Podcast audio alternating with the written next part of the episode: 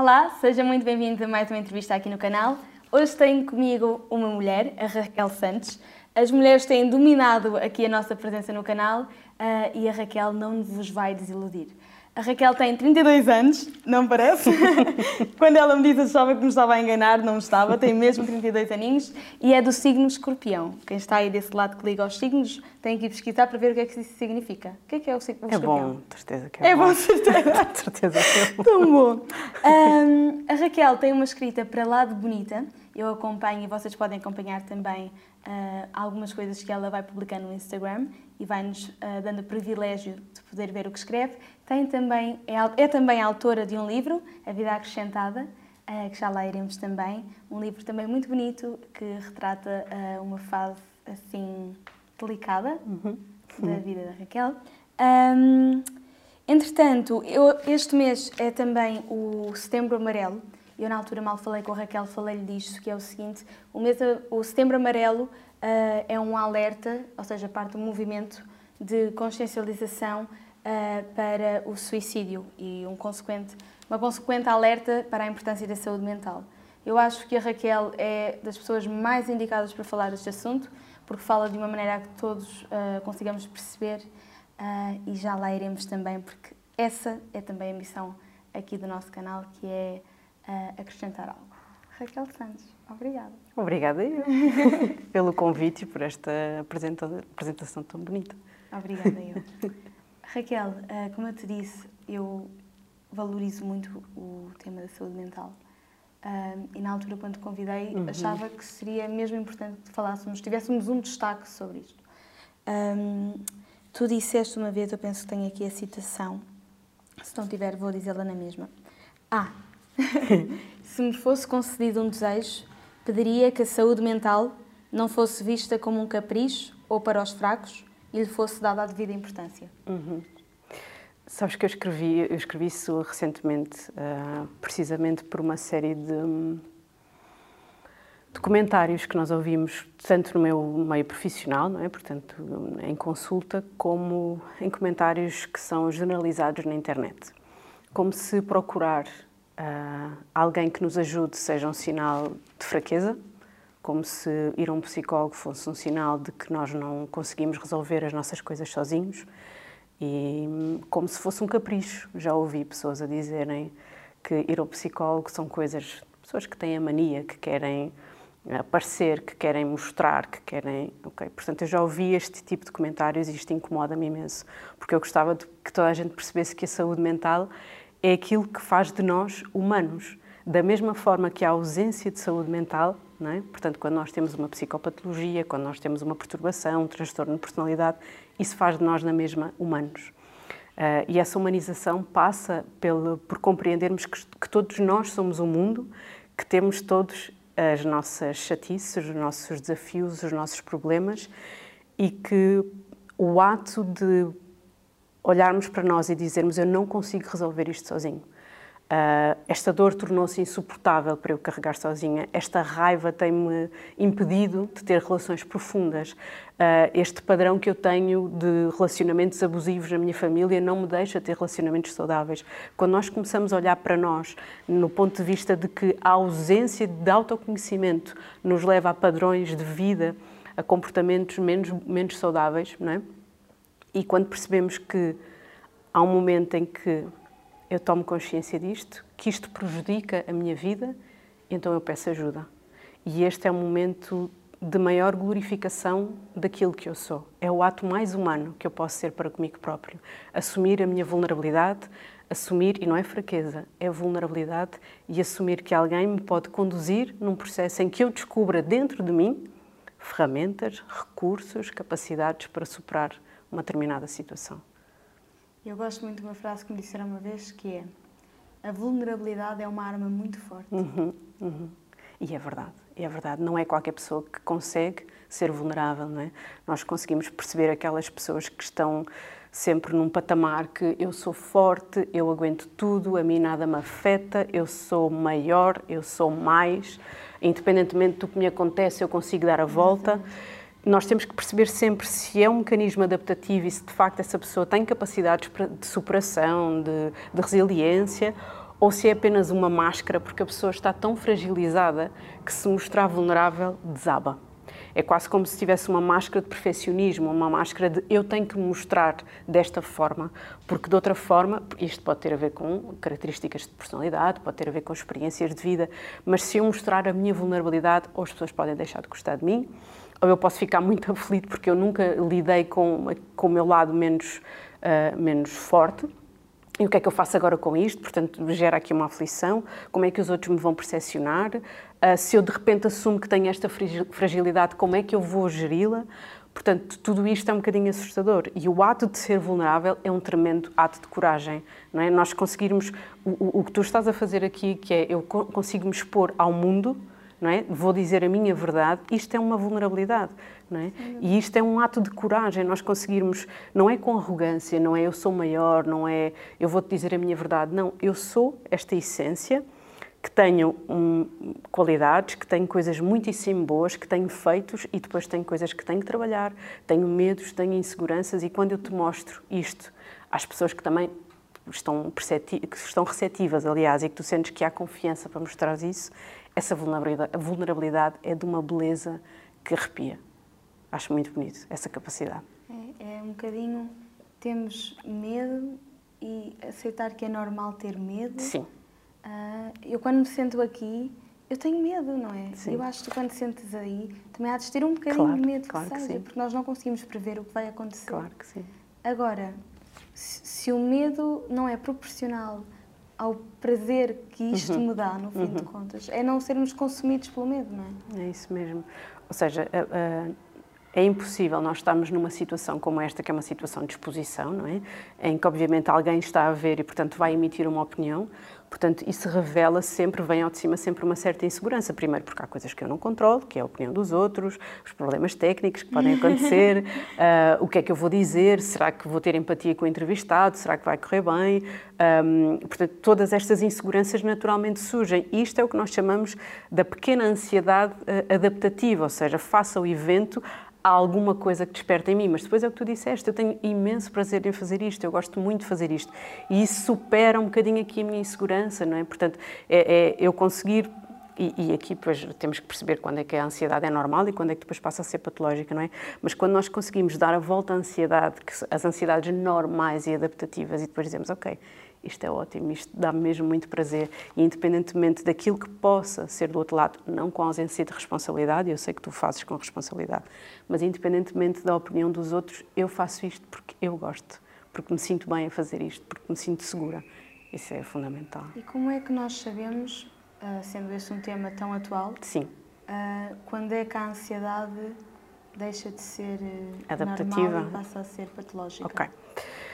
Há várias questões. A ansiedade normal é aquilo que nós chamamos de ansiedade adaptada à situação.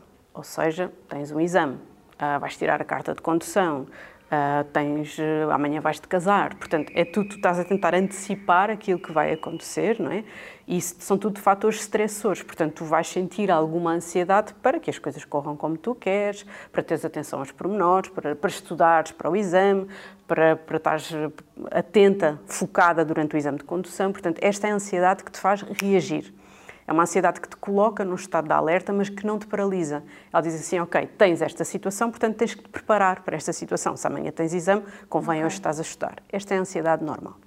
A ansiedade patológica é sempre que não há uma causa direta associada a esta ansiedade e quando ela interfere na nossa vida, quando ela não nos permite viver a nossa vida. Ou seja, porque eu fico tão ansiosa de que vou ter um exame de condução, eu não consigo ir ao exame de condução.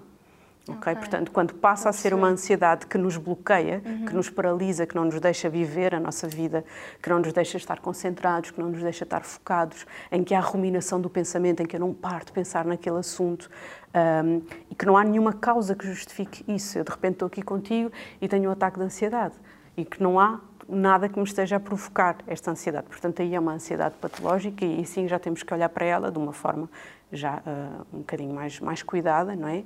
E com as soluções que são devidas, porque há solução. Tão bom. Há solução. há solução. tu, tu acreditas que as tecnologias, as redes sociais, são potenciadores de, da ansiedade patológica? Ainda bem que estás a fazer essa pergunta. um, recentemente vi, tive, tive várias situações, mesmo pessoais, que me disputaram a ansiedade em redes sociais. Situações em que eu vejo pessoas a falarem de comportamentos e de emoções sem a legitimidade para o fazerem, com uma ausência de responsabilidade, sem perceberem que isso tem impacto no outro. Ansiedade porque às vezes parece que a vida do outro é melhor que a minha e eu não estou a conseguir o que é que eu estou a fazer e o que é que eu estou a falhar, porque é que eu não tenho tantos clientes, porque é que, portanto, eu, percebes, há sempre aqui, começas a fazer aqui um jogo de comparação e que dizes, parou, isto, isto, não, isto nem sequer é a vida, portanto as pessoas estão a espelhar aquilo que elas querem. Eu fiz, tive uh, um tempo que desliguei mesmo a net, foram vários dias seguidos em que nem sequer tive a net ligada. Aliás, uh, sofreste um bocadinho disso por consequência, porque tive não sei quanto tempo sem te responder uma mensagem e depois alguém me disse: Olha, vai responder a mensagem. Pronto. Ah, eu disse ou não? Sim, exatamente. E fizeste muito, muito bem. E antes disso, uh, portanto, mais ou menos neste período, eu vi o, o, o, documentário, não sei se já viste, que é o Dilema das Redes Sociais, está na Netflix. É um não documentário. Vi, mas vou ver porque já vi muita gente a é um, é um documentário que eu acho que vale muito a pena. Não há grande novidade do ponto de vista um, comercial, ou seja, obviamente que nos estão a vender qualquer coisa, a gente já sabe isso. Mas aquilo que me assustou, e, e respondendo à tua pergunta, é que desde 2010 para cá, o aumento de depressão, o aumento de ideação suicida, o aumento de automutilação, o aumento de ansiedade na camada dos jovens aumentou exponencialmente. Mas muito, muito, muito, muito. Portanto, e coincide mais ou menos com o período em que as redes sociais passaram a ser mais utilizadas.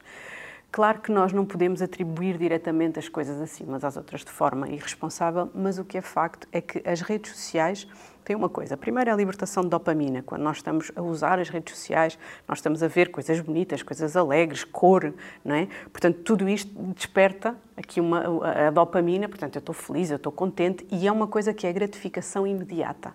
Ou seja, eu faço refresh no Instagram e já tenho outras coisas para consumir. Portanto, rapidamente eh, eu estou a ser eh, alimentado, não é? Gratificado rapidamente. E depois nós vimos para o mundo real e isso não acontece. As coisas acontecem por fases, por passos. Temos que errar muitas vezes até acertar. Temos que comer uh, muitos uh, cereais para podermos comer. Estou a fazer uma metáfora estúpida, mas temos que comer muito choca-pica até comemos o açaí não sei aonde com aquelas bolsas todas enfeitadas. O que eu quero dizer é que quando nos apresentam as redes sociais as coisas são perfeitas e não há nada que seja perfeito. Isto não significa que parte daquelas vivências não sejam verdadeiras, as pessoas não estejam contentes, não estejam ambientes de festa, não estejam divertidas, só que não é só isso. E o que acontece é que nós vemos o produto final, nós não vemos o que é que foi preciso para chegar ali. E então nós estamos a comparar com o produto final, estamos a comparar com aquilo que, que as pessoas querem que nós vejamos, não com a realidade. E depois tu entras neste processo de, então e eu? Porquê é que eu não consigo? Porquê é que eu não sou capaz? Porquê é que as outras pessoas vão viajar e eu não vou? O que é que se está a passar? E às vezes não é nada disto. Então, claro que há uma contribuição das redes sociais por variedíssimos motivos para este aumento da ansiedade e acho que temos que terem atenção a isto e reduzir o consumo. Claro que tem coisas boas. Esta entrevista, nós estarmos aqui hoje é? Uh, uh, o consumo de produtos que são bons, podermos passar a nossa mensagem. Agora vamos dosear, vamos aprender a estar nas redes sociais, ter informação e aprender a usar a nosso favor. E como é que tu, Raquel, não a psicóloga, tu, Raquel, não sei, sabes que há uma certa ideia que todos temos noção que é um bocadinho ilusória, uhum. mas todos a temos que é um psicólogo saberia passar por estas situações. Ah, claro, porque nós somos robôs, não é? Era bom. e de repente tu próprio sofres com, eh, daquilo com claro, que ajudas outras pessoas. Claro, nós somos humanos. Um psicólogo é humano. Uh, eu, felizmente, tenho emoções, mal seria se não uhum. estivesse. Tenho inseguranças, tenho medos, uh, tenho essas vulnerabilidades todas. Uh, também tenho terapia e também fui trabalhando ao longo dos anos estas inseguranças, estes uh, comportamentos que nós vamos tendo, estes traumas que nos vão ficando, estas experiências. Portanto, o, o que acho que a vantagem que eu tenho, dada a minha profissão, é que mais facilmente eu percebo o que está a acontecer, do ponto de vista teórico.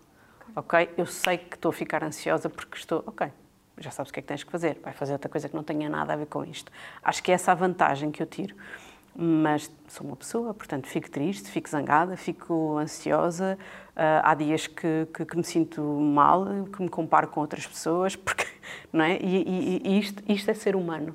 Portanto, eh, e é sempre duvidar, eu acho que temos que ter sempre, obviamente que eu acho que não devo expor-me nesse sentido por questões profissionais, portanto, há coisas da minha vida pessoal e da minha esfera pessoal que são para ficar nessa esfera, claro mas eu não posso ser uma super mulher. Eu não posso estar a dizer que eu não fico triste, que eu não tenho ansiedade. Eu não tenho ansiedade eh, patológica, portanto, mas eu tenho momentos em que tenho ansiedade. Tenho momentos em que fico profundamente triste, não é? Tenho, tenho momentos em que acaba uma relação, em que começa uma relação, em que vou para um novo trabalho. Tudo isto faz parte dos desafios de ser humano e, e ainda bem, acho que isso é o saudável. Quantos dias ficaste mais ou menos sem as redes sociais? Eu tive mais ou menos uma semana. Uma semana. Tive que fazer aqui uma gestão bem feita com clientes, não é? mas consegui, consegui, e acho que devia estar muito mais. Não é? o, que, o que, a vantagem que, que dá ter esta consciência é que este é um produto tens consciência do que é que ele te dá, se, a jogar. Conhece as regras do jogo, aprenda a jogar, de forma a que isso não, não te prejudique. Acho que isto é o essencial. Não vale a pena ficarmos aqui num conceito ermita, a não ser que seja saudável para algumas pessoas, para algumas pessoas será saudável, mas não há esta necessidade de nos fecharmos também para o mundo. Mas vamos aprender a viver neste mundo. E estavas com os teus nesses dias? Estava, olha, estava com, com uns amigos, uh, numa zona também assim uh, isolada, e foi, foi muitíssimo uh, apaziguador. Não que eu, eu não, sou aquela pessoa que está constantemente, nem quando está com outras pessoas a jantar ou em conversa que está com, com as redes sociais, mas saber que ninguém me vai solicitar. Sim. Sabes? Sim. Que não me vai cair uma mensagem, que não vai. que Saber isso trouxe-me. Ok, eu vou, vou estar aproveitar mais estes, Também estes dias. Isso há uns dias. Sabe bem, há não? uns dias, fiz há duas semanas antes de começar depois com os cursos sim, tudo sim. é impossível. Mas é, uma, é o que tu dizes, é, não, é, não, não é só o não estar, nem que nós estejamos sempre, mas é do género. Ok, as pessoas importantes e essenciais Exato. sabem que eu não, não, não o tenho comigo. Exatamente. Não, não estás à espera, não estás na expectativa, vai cair uma mensagem, vai cair um gosto, vai cair um... Vai, é só, ok, agora, agora vamos viver. Agora sou. Só. Agora sou. Existe. Não é? é isso mesmo. Hum. E é muito libertador. Hum. Uh, e é engraçado tu estares a falar uh, sobre estas alturas mais difíceis uh, quando tu, e é do conhecimento porque faz parte da tua história, está concretizado num livro. Certo. já passaste por situações tão desafiantes. Às vezes nós pensamos, mas eu já passei por aquilo, depois de passar por aquilo já nada. Uhum. Hum não acredito nisso, até porque a vida tem, tem as suas subtilezas e artimanhas para nos mostrar que nós, quando achamos que nada vai acontecer, que ainda podem acontecer muitas coisas, não é? Porque é a vida, isto é a vida, de facto. Hum, Sabes que não. Não há uma, uma prisão, ou seja, eu não vivo todos os dias a pensar no, que me aconteceu. Há uma libertação desse passado. Durante muito tempo ele esteve presente, um, hoje em dia é uma história que, está, que, que faz parte de mim, mas eu não recorro com frequência a essa história. Eu sou parte dessa história, mas eu não sou só essa história. E este trabalho, obviamente, foi um trabalho que foi sendo feito, não é, de aceitação, de perdão pelas coisas que, que vão acontecendo na vida. E quando há essa, quando, quando tu vais ao passado, isto é um clichê, mas os clichês têm esta coisa de serem verdade, não é? Eu Quando tu... clichês, Exato. à vontade. Quando tu vais ao passado recolher a informação daquilo que foram as tuas aprendizagens, é muito apaziguador. Eu não bebo do passado para, para sofrer, para coitadinha de mim que passei por aquilo, mas não o desvalorizo. Eu, de facto, naquela altura sofri muito e custou muito, portanto, não, é, não há uma vitimização, não há uma prisão àquilo que foi, há um reconhecimento da dor que me provocou já não me pertence.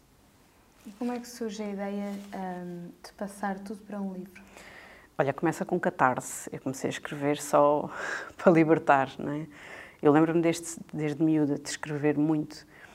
E quando, quando isto aconteceu ao meu irmão, eu não, não queria falar com a minha mãe, não queria falar com, com o meu irmão sobre aquilo que eu sentia.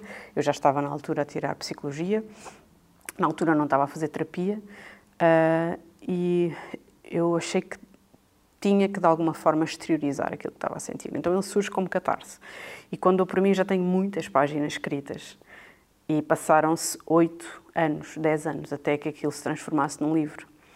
Não porque demorei, que demorei oito anos a escrevê-lo, não foi claro, isso? Claro que mas que há várias coisas em questão. Primeiro, é, tu pensas, será que eu devo escrever um livro? Mas eu tenho qualidade para escrever um livro? Quem é que sou pois eu para escrever calma, um livro, não é? Não é?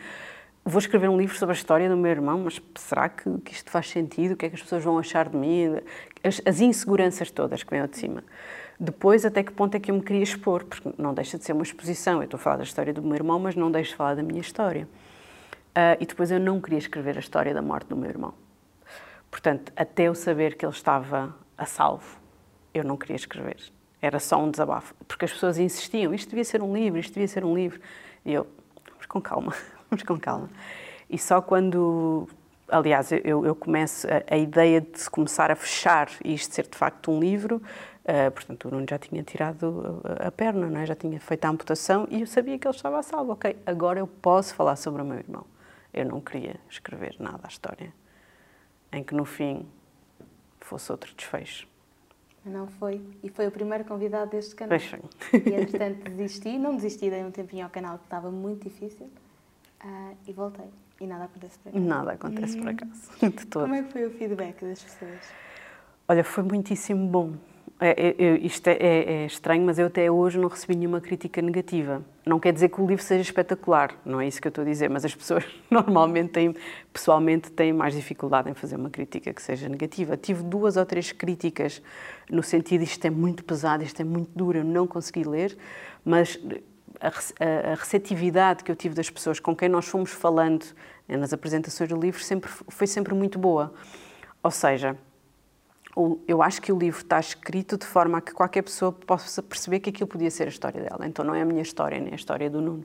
É uma história que podia ser de todos nós. E acho que talvez por isso as pessoas tenham. Obviamente que a história do Nuno, ele é, uma, um, é um indivíduo uh, carismático, é uma pessoa que prende, que tem uma história de superação e as pessoas querem ler isso, querem se inspirar nisso.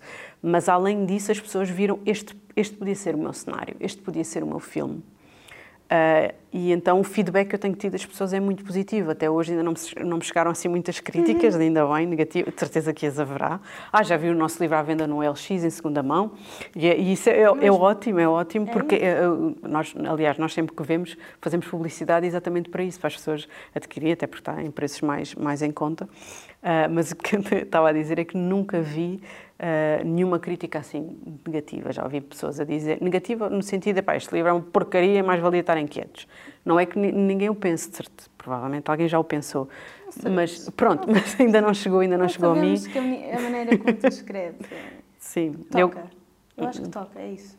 A minha maneira de escrever é que toca. Não sei. Toca, se calhar não sou muito bem. Não, não percebo o que quer dizer. O que tu escreves toca-me, identifico-me, percebo, retiro dali qualquer coisa. Sempre, sempre, sempre. Isso é ótimo receber é esse, esse feedback. Sabes que não, eu não escrevo. Eu não escrevo para ninguém, mas não escrevo sobre mim. Não, não, não é sobre mim. É, muitas vezes aquilo que eu estou a escrever não tem nada a ver comigo. No sentido em que, quando eu acabo de escrever, sabes? Já não me pertence, já não é meu, já não. Nem, nem sabia que ia escrever isto. Muitas vezes eu, eu, eu estou sentada ou com papel ou com o computador e de repente, ok, estou a escrever qualquer coisa. E quando acabo, sabia que sequer isto existia dentro de mim. E talvez por isso as pessoas se identifiquem, porque não tem assim tanto a ver comigo. Não é uma coisa tão fechada. Não é? E talvez por isso crie esta questão de identificação. Sempre uma perspectiva do mundo. É, é isso. Quando escreves, não, não é uma coisa. Hum, eu, eu. Pois. Não, é a vida, sabes? Sim. A vida onde eu estou, onde tu estás e de repente falas sobre isso. Isso é bom receber esse, esse feedback, perceber que é isso que chega. É tu sentes que hum, as redes sociais acabam por ser um meio uh, para tu poderes exercer, por exemplo, a psicologia? Uh, como é que são recebidas as tuas publicações? Se as pessoas, de facto, as pessoas gostam de imagens, não é? Rápido. de repente, um texto, como é que é recebido? Tu sentes que as pessoas leem, que as pessoas. Curioso fazer essa pergunta. Uh, sabes que há, há há sempre muita dúvida na, quando eu faço um, um, quando, quando não é uma fotografia, quando é um tema. Não é dúvida da receptividade, não tem a ver com isso, tem a ver até onde é que eu posso ir, até onde os limites éticos da minha profissão me permitem ir, até onde é que eu não estou a influenciar uma determinada pessoa e eu tenho o cuidado de sempre dizer que cada caso é único e deve ser acompanhado individualmente. Não há verdades universais, não há coisas que encaixem em toda a gente, isso não existe.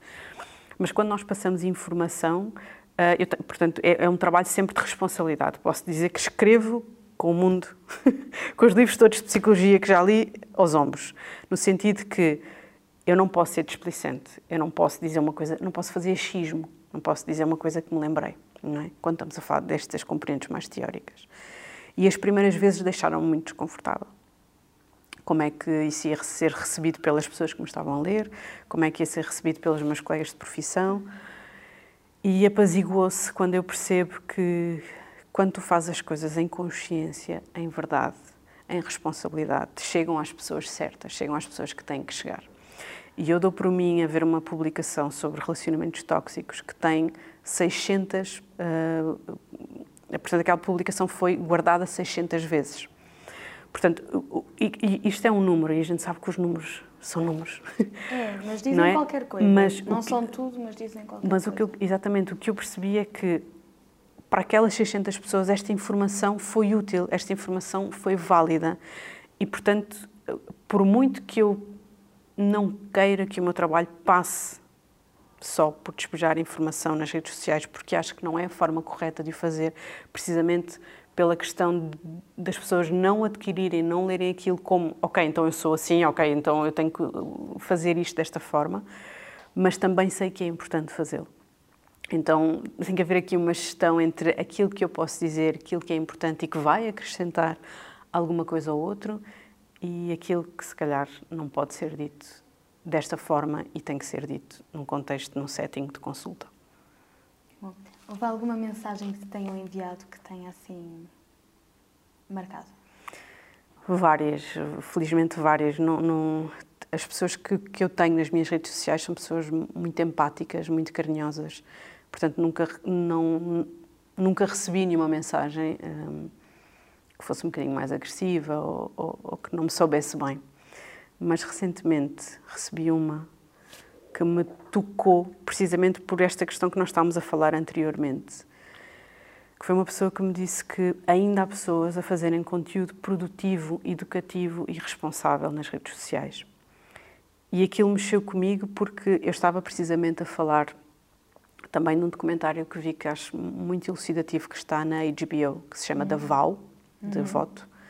E eu estava a falar sobre a manipulação, sobre os ditos gurus, sobre como é que as pessoas, no fundo, acabam por cair em mãos erradas. E alguém me disse que isto era uma, uma informação extremamente útil. E é nesse ponto que tu percebes, ok, nem que seja uma pessoa sabes? Nem que seja uma pessoa para quem esta informação foi útil, que vai falar com outra pessoa, que fala com outra pessoa, que já está atenta a que há pessoas que manipulam, a que há pessoas que, para seu próprio prazer, acabam por fazer lavagens cerebrais, blá blá blá, etc.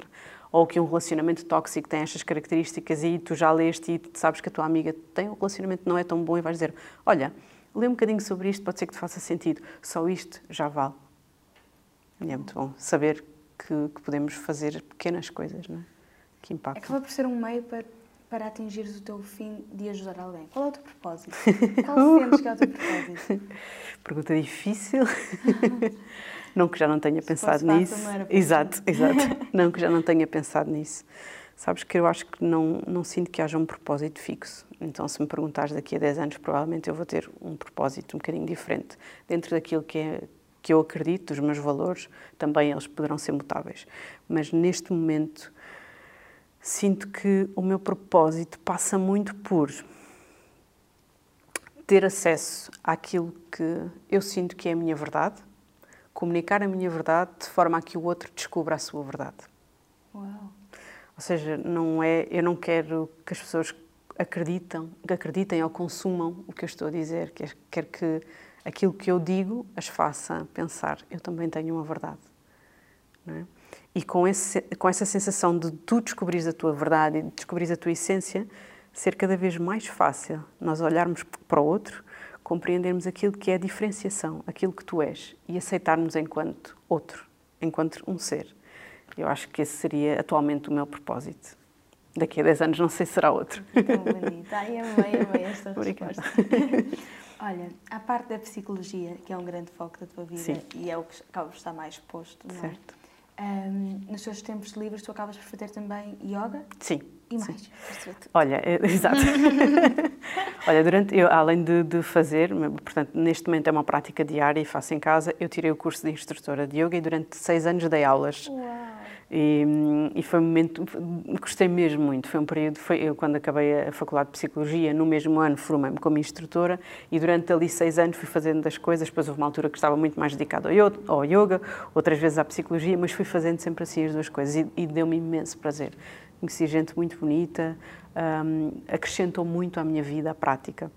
Hoje em dia, eh, depois chega um momento em que tu deixas-te identificar ou com, com pessoas ou com instituições, faz parte daquilo que se chama o crescimento, não é? E comecei a virar muito mais para a psicologia e neste momento faço com prática eh, individual em casa. Um, não faço sempre, não faço todos os dias como gostaria, uh, mas faço sempre que me é permitido e tenho, tenho momentos em que faço todos os dias e consigo manter a rotina, outros que não me é assim tão fácil. Depois gosto muito de ler, um, gosto muito de ver documentários, sou viciada em ver documentários, em filmes sobre vida real, baseados em histórias reais. Gosto muito de pintar. Pintar? Foi uma, uma coisa recente. não tenho muito jeito, confesso.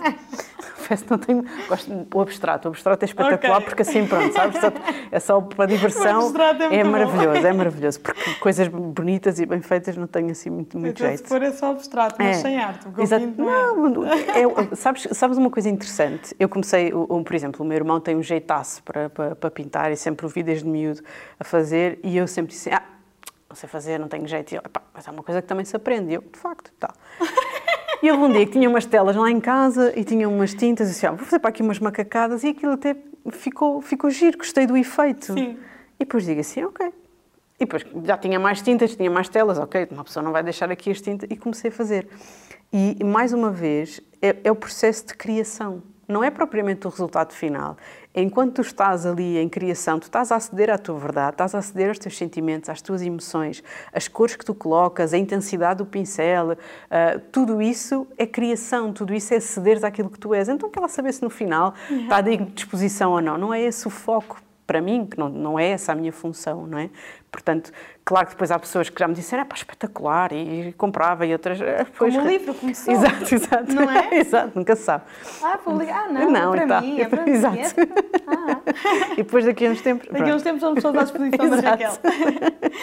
Mas pronto, no sentido de, não é... Ou seja, não tenho formação nenhuma na área, portanto não sei muito bem o que é que estou a fazer, é mesmo só um momento de criação Sentir. e uma catarse. Exatamente, exatamente. Qual é. Um, falaste agora um bocadinho do, do teu irmão, sei que vocês são muito unidos. Qual é o verdadeiro papel da tua família em ti e na tua vida? Acho que é o. é o suporte, é a fundação, é a base. Não.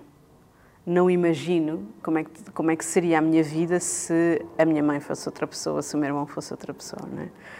Porque a minha mãe tem uma capacidade de resiliência incrível é das pessoas mais resilientes que eu conheço. É uma pessoa que nunca me disse que eu não era capaz de alguma coisa, sabes? Foi sempre pelo contrário, vai, experimenta. Mas, acreditas? Acredito. Tudo que isto é real. Mesmo. É uma pessoa que se eu dissesse, olha, quero amanhã cortar o cabelo aqui, quero fazer, pintar o cabelo de roxo. Tu é que sabes, filha. Sentes-te bem, é isso que tu vai fazer, sentir-te bem, faz. E ao mesmo tempo não me deixava vacilar em coisas importantes entendes? Uh, eu saía à noite, eu tinha que dizer com quem é que ia. Uh, eu falou-me de todas as possibilidades de, de, das coisas que pudessem correr mal na minha vida, mas se tiveres que experimentar é a tua vida, não é? Mas, ou seja, não houve uma castração de não faças, não vás, não é, mas houve um aviso. E depois, se quiseres ir, vai. Com a aceitação total de que se correr mal, podes voltar. Portanto, eu acho que isso é um, é um papel fundamental, crescer num ambiente em que tu podes experimentar.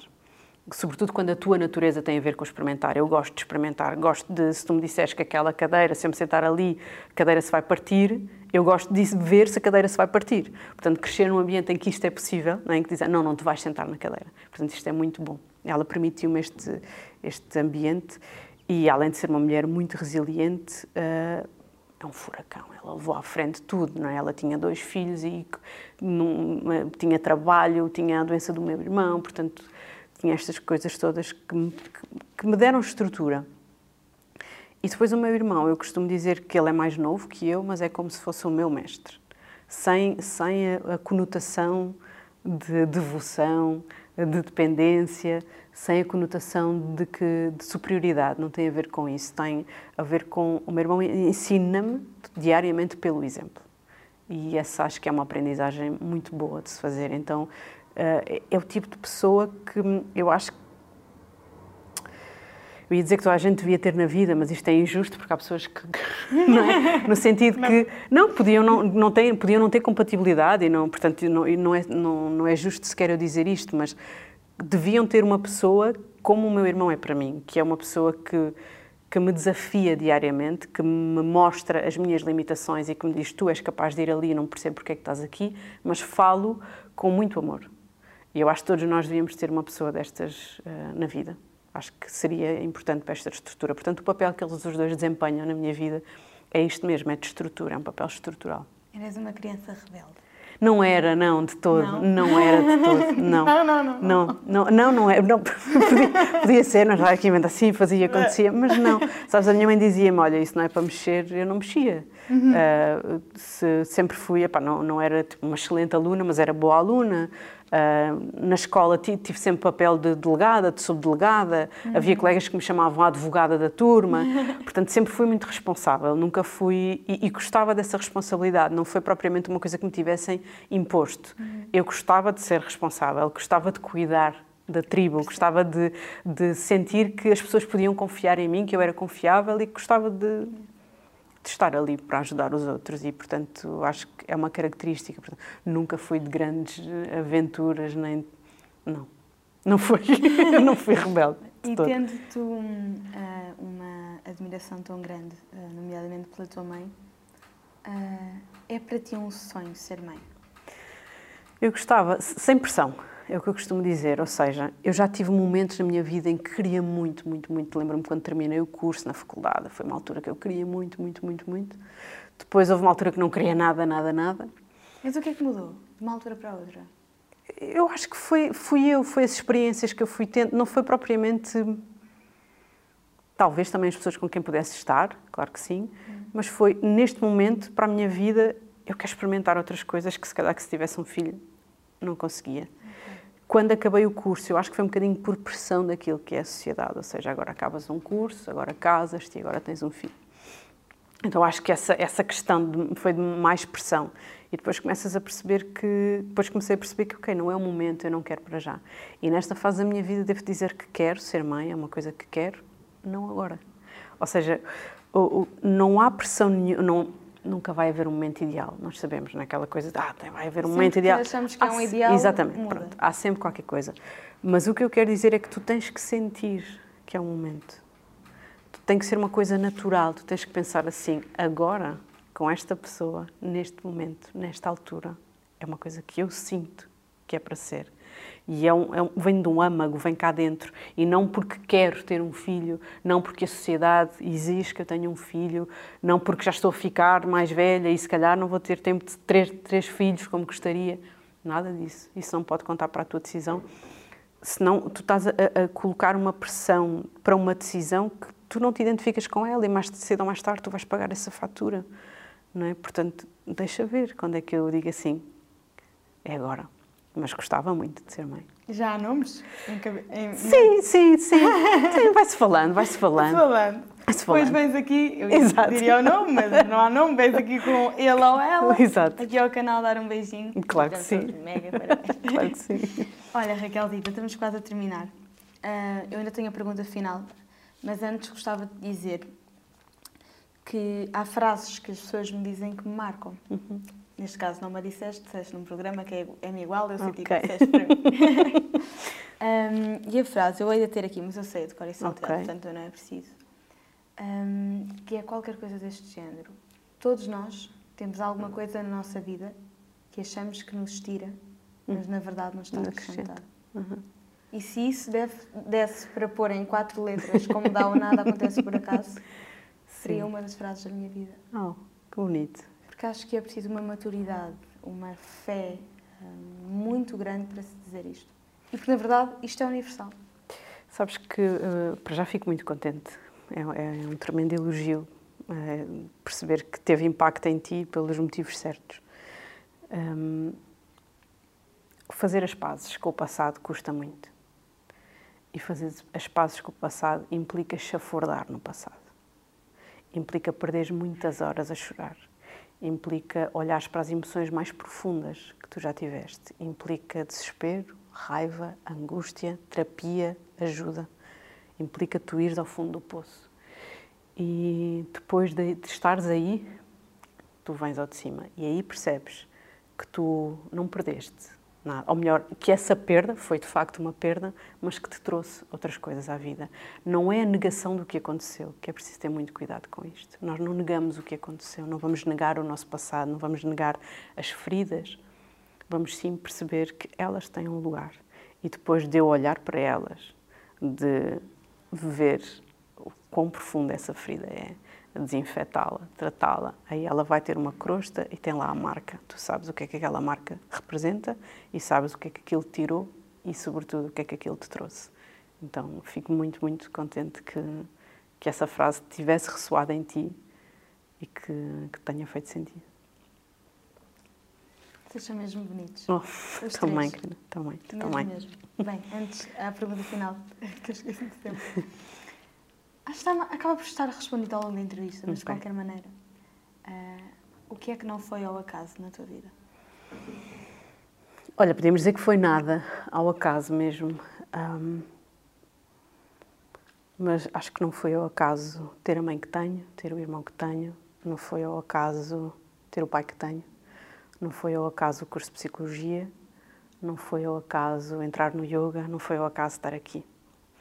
E são pequenos passos. Todos os dias nós caminhamos é? em direção àquilo que é o, o amanhã. E então nada, nada, nada mesmo. Se tu estiveres consciente de quem tu és, de onde estás neste momento, nada é por acaso. Nada mesmo. Obrigada. Estou toda arrepiada de cima a baixo. Muito, muito, ai, muito obrigada. Obrigada eu. Eu esqueço-me dos passos todos, eu escrevo, mas depois não os vejo, esqueço-me dos passos. Olha, é a canequinha da praxe, se quiseres ah, abrir para ver. Muito obrigada, obrigada, querida. Para que lembres deste momento. Que nada é por acaso. Que nada é por acaso. Obrigada, querida. Um, e que possas se beberes leitinho, café, leite aveia, café, café, café, café, café. Todos os dias vai um cafezinho. Ai, com o meu nome e tudo! Uau! Que não linda! É assim. Não é mesmo nada por acaso. Não é por acaso. Que linda! Foi. Obrigada, querida. Obrigada. obrigada. E obrigada por este convite e por esta conversa boa. Obrigada, obrigada mesmo. Acho que é, é bonita para mim, para ti e para todos os que a puderem Espero ver. que sim. É um privilégio. Mesmo. Obrigada, querida. Obrigada. Muito, muito obrigada. Beijinho. Obrigada, querida.